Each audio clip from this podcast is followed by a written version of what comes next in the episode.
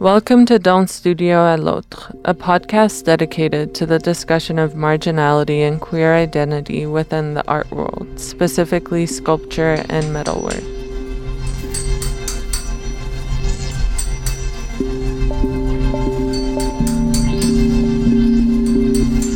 Before we begin, I would like to begin by acknowledging my role as a settler and as an immigrant.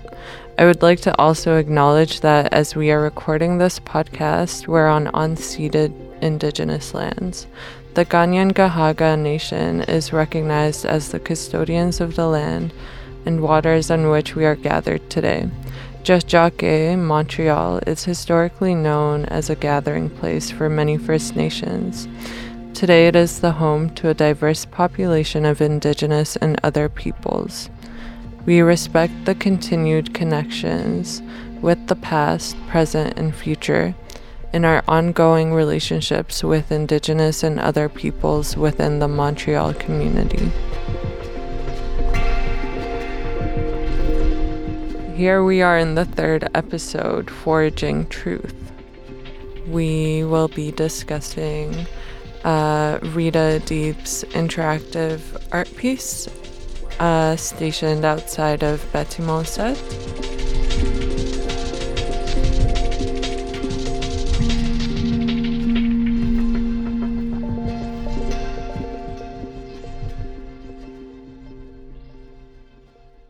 Rita, you're speaking to us from Germany right now, right? You're... Yes, exactly. I am currently in Germany. Would you like to tell us about your experience and yeah. your work? Yes, sure. The project that I did uh, was called uh, Seesaw. Seesaw is a performative interactive sculpture that uh, addresses power, trust, and care. And uh, it is a picnic table altered and merged with the mechanism of a seesaw to create um, a playful device and uh, like a, a dysfunctional table slash playful tool. So I'll talk a bit about how I came up with the idea or how I thought how I thought of it. Uh, when I was applying for uh, for the residency, I was thinking, I knew that in the in my head the keywords. I knew that I wanted an interactive work. I knew that I wanted a performative performative piece. I wanted the sculpture to be the tool for people to interact with it, to create that performance. And I was thinking, of course, in my head, uh, I was I was having in mind Bâtiment 7 since I've worked there before and I kind of know the the environment as a whole. So I decided that, for this residency, I wanted to create a project that can fit in the outdoor space of the Bâtiment 7. Um, and uh, in terms of the subject matter, like why I thought of that the the power and the and trust and care i think it's something that i bring always to my practice. And it is about what my work is about is discrimination and power hierarchies. And um, and i'm interested in questioning uh, how do different people uh, handle power and how what kind of privileges do we own you know and how aware are we about that you know according to our race our gender gender our identities etc uh, and and most importantly i think how we shift from being the discriminators at, at times and the pe- and the person that is experiencing oppression in other times. So i was thinking how can i transfer this idea into a playful adult action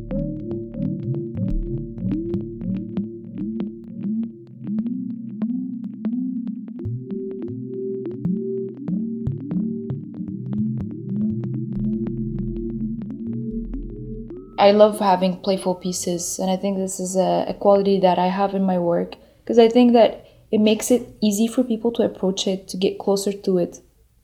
You know, uh, like I, I've been thinking a lot about games and kids' games and and all these little things, colorful, playful things. And and a couple of days ago, I was walking here in the street and I saw a kid walking with a whole bunch of balloons, like really about 20 balloons. He's dragging 20 balloons behind him.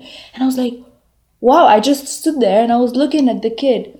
And I was amazed how we, on, on my side, I'm just going to talk about myself. I'm so drawn into this.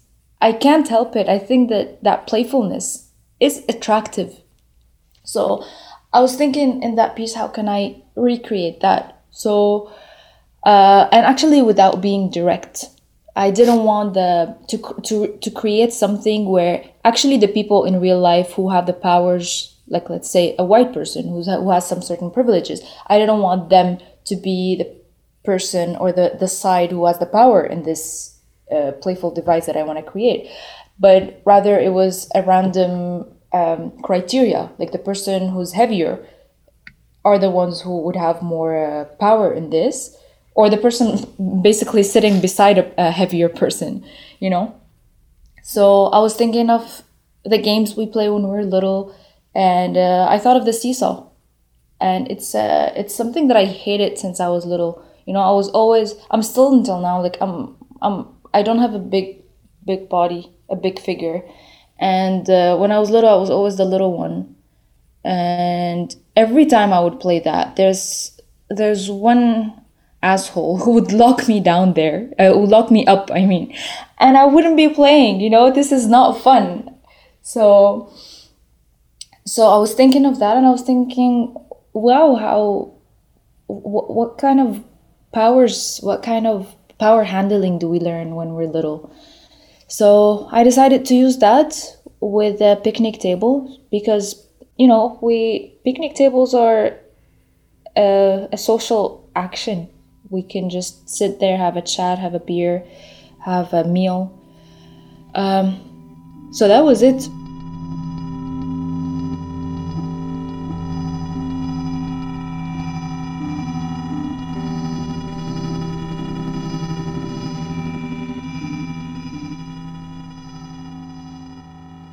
I was thinking, how can I make it? Uh, how can I make it in a way so I can take it apart? Because I had to take it in parts downstairs and install it downstairs like that, because otherwise I can't carry it all down. It doesn't fit through the doors. So my thinking was to make it in pieces so I can assemble it downstairs, and it's safe and functional. It's you know it's a game, something that can work, and. Um, and safe. and i had to make sure that it's safe you know public art it's really important technically to make something that doesn't hurt people. Uh, so that was it. It was interest it was fun. It was fun to do it because it was a lot of trying and uh, I, I was working for a month and a half and until after a full month of drawing things and cutting the metal and everything and welding it was the moment of truth when we assembled it to see if it's actually fitting, if I cut everything right, if it's working. So it was a really great moment for me. And that's that. So this is what I wanted to do. I wanted to create a public work, interactive, and uh, I was trying for it not to be invasive and to merge and to blend with the environment of the bâtiment 7. And I think that was good because, as I, I think I mentioned that previously, it was installed close to a kid's playground of uh, bâtiment 7 and uh, that made made it accessible for people you know? And uh, and i saw a lot of interactions. I saw the, the the one that was really stuck in my head was two women they were sitting there for almost 30 minutes and they were just treating it as a normal table you know? They had their beers on it they were just rolling their cigarettes they were smoking. I was like wow you really see how can how people handle powers, you know? And then, really, 10 minutes after that, it was a huge dude who came in with his friends and he started jumping on one side and people flying around. like, what are you doing? Like, how are you using your body? so it was interesting to see that. And, and I loved seeing kids getting closer to it and using it differently they were just having it as a part of the playground and they were jumping on one seat and then the top of the table, making it tilt, go down to the other seat. So they just used it for their own way of, of playing and that was also awesome. Um, and I think there's a very important point to uh, to acknowledge here, and it's something that I discussed with Priya about both of our pieces, uh, because we were both thinking about having something accessible, and I think the accessibility we were we were trying to manage in our. I, will talk about my piece, and then uh, would love to hear from you, Priya, about that too. Um, I was I was thinking of how can I create something that doesn't have the intimidation of an art piece to make it uh, easy to approach, easy to get close to, for people not to be scared of touching it. Uh, but I found myself discriminating against a group of people because it is not accessible for people with uh, mobility and, and physical disabilities or difficulties.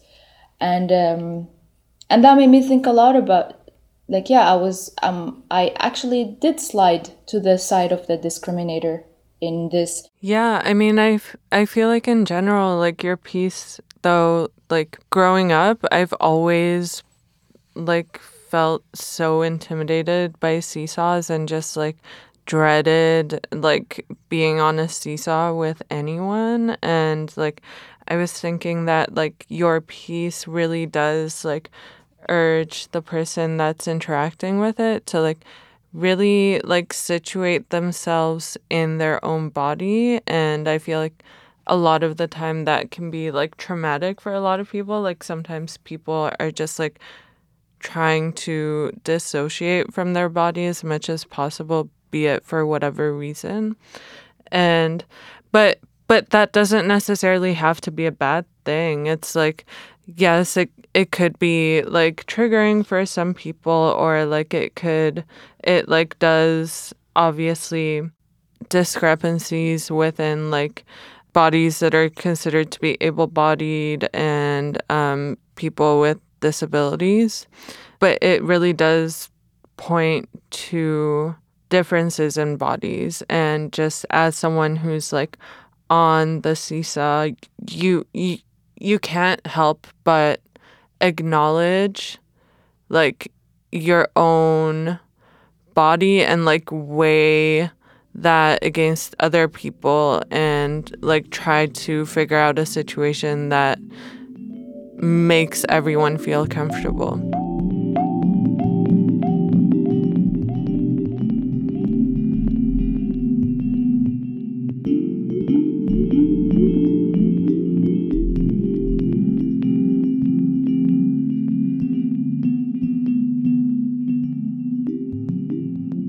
So, um, just speaking about on on issues or topics like accessibility, I was thinking about well, what why is it that like sometimes as artists we forget about like how our artwork is um, not inviting to certain bodies? And i feel like it's especially with metal work and um, being in metal shops and now I'm I'm in welding school I'm realizing more and more that like certain bodies are just like not welcome in spaces where you are making that kind of art. So it's like as an artist like to have access to you know welding school or like um or like working with metal it can be hard and not necessarily because like the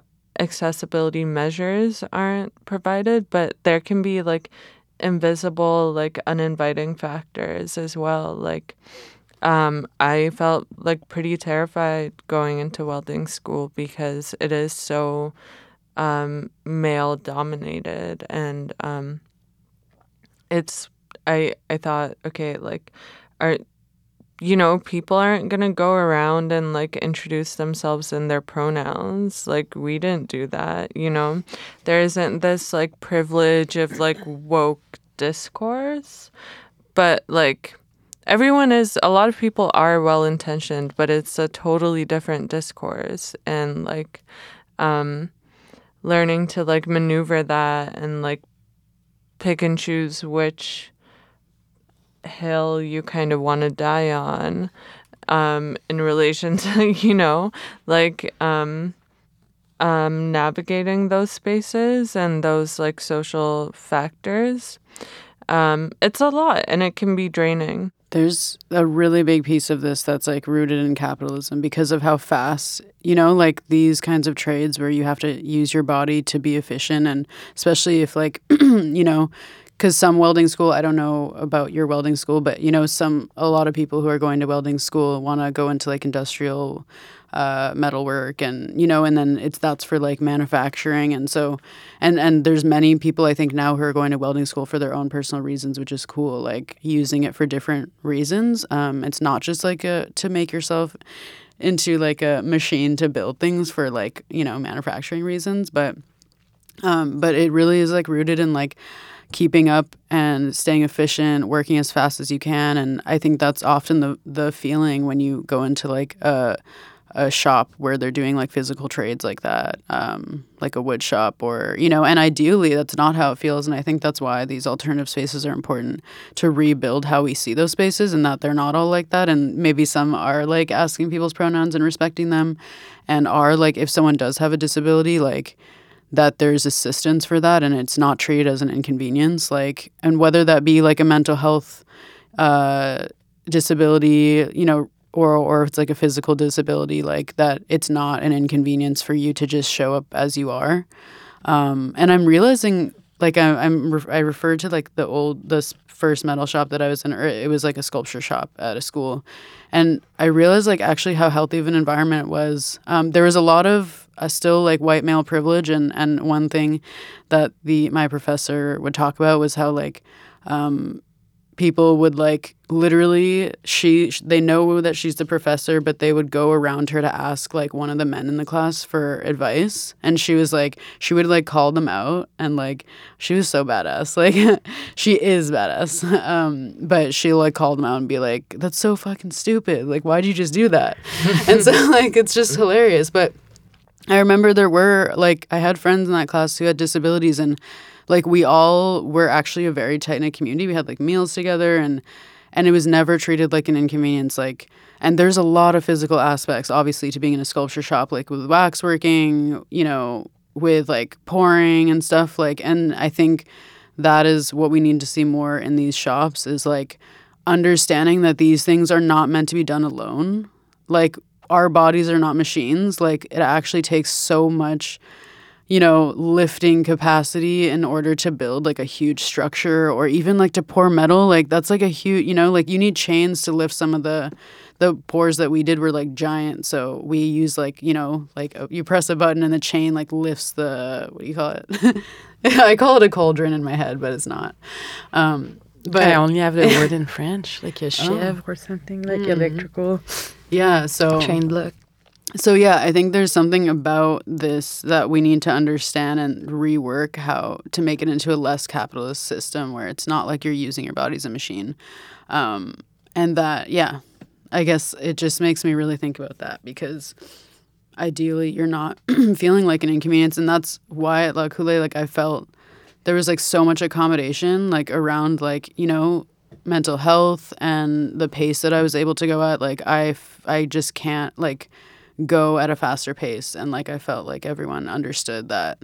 Um yeah. So I would like to see more spaces that it doesn't feel like you're an inconvenience like walking to the space and that you don't exist just because you don't fit into like the whatever the whatever quote unquote like normal person in that shop is like. And that like less people uh, who are white cis uh, able-bodied people you know are maybe not taking up the dominant space uh, in those shops.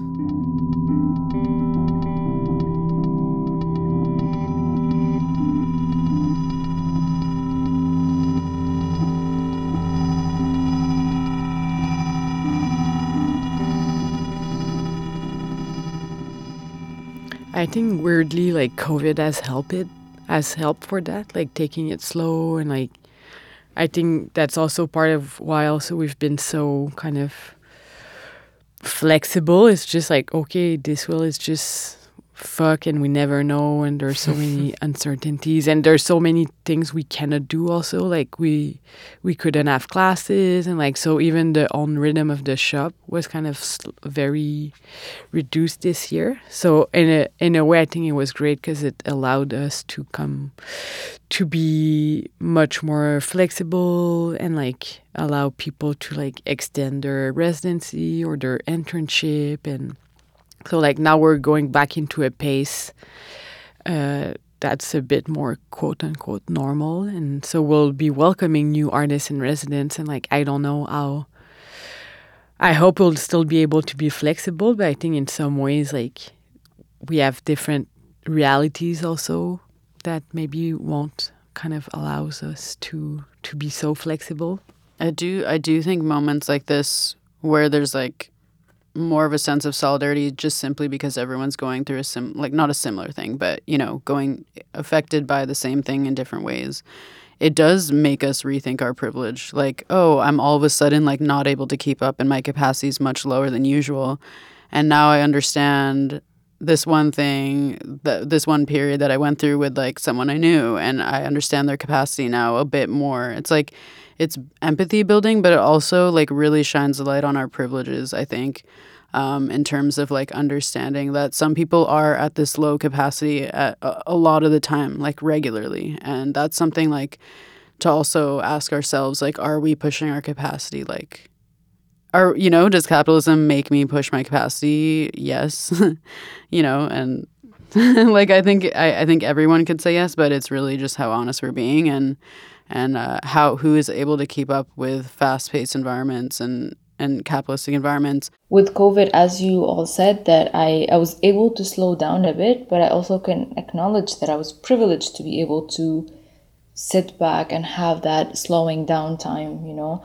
Other people in in in different countries, in developing countries, they did not they don't have that privilege. You know, if they don't go out for work, they would just die you know they would not get any money. The government does not do anything for them. And i guess there's also just some sometimes i see also like choosing to be an artist as a privilege like being outside of like that workforce and like for sure there's like insecurity and like precarity but it's something that we're, we're choosing. So in a way it's a privilege in itself. So i think the more i'm in that field you get also spoiled because you're like hey this is my life. I can be like doing a project at my own pace and like like either having like money from residency or things like that and like really gotta be like grateful and acknowledging it's like it's a it's a real privilege to be doing this in a way also and like it's so true like damn like just yes there's like toxic masculinity in like the these industries, but like it's so fucking humbling to like just be around um like classmates that like aren't like oh yeah, I'm working on this installation and it's happening next week, you know. It's like no, I have I have to feed my kids and you know, I need to find a job after like immigrating. It's like nice because a lot of my classmates remind me of like my dad and I'm like I'm it's nice to make friends with like old immigrant dads. Like they're so sweet.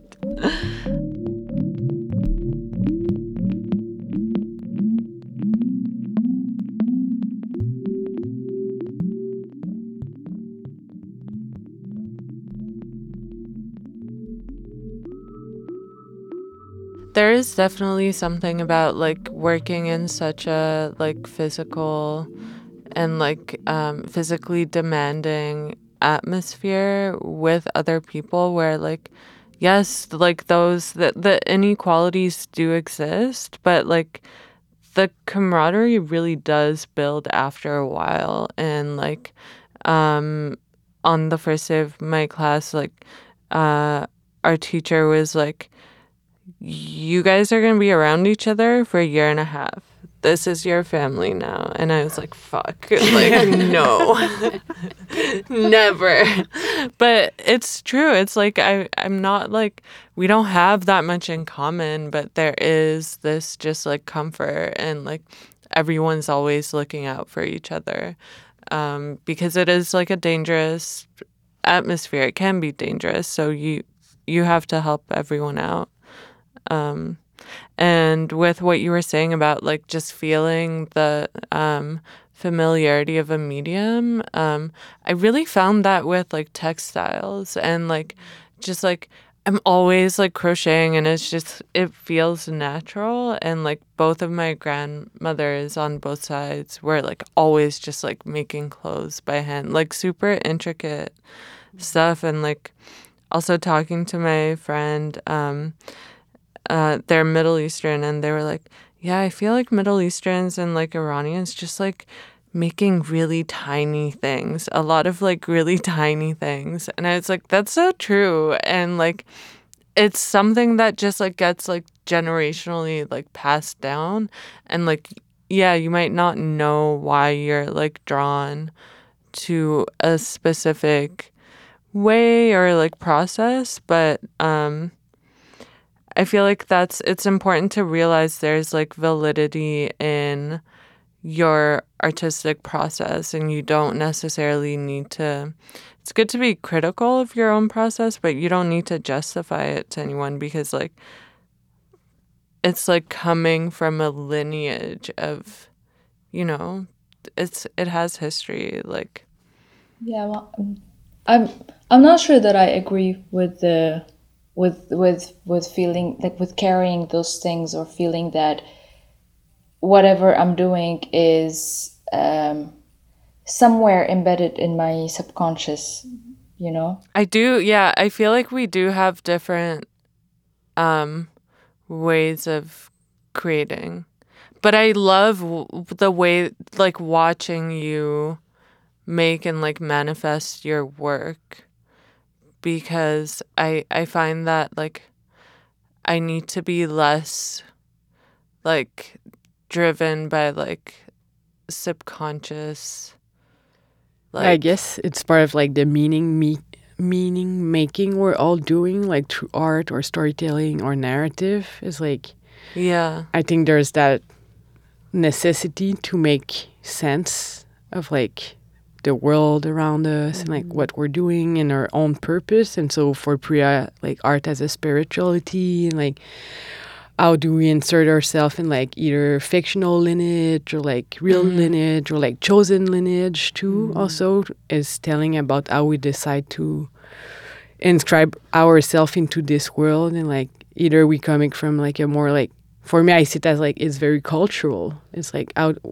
even like it's class based and then like it's cultural like all everything that we've been talking it's like it's just like all all of those like cultural clashes together, like the art world, like the working class, and like all of those you can see are like shifting also.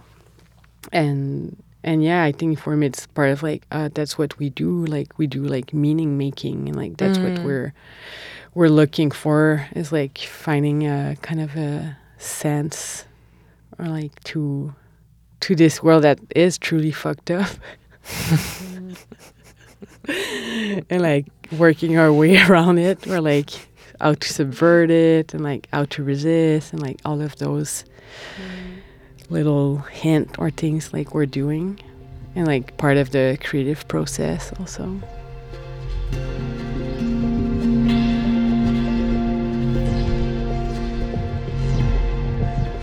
Dans Studio à l'Autre is a podcast written in collaboration with the artists and members of Atelier La Coulée. Sound, sound editing, and mix by Magneto. Sound ambience is by Claude Perriard. And original music is by Tati Omiel.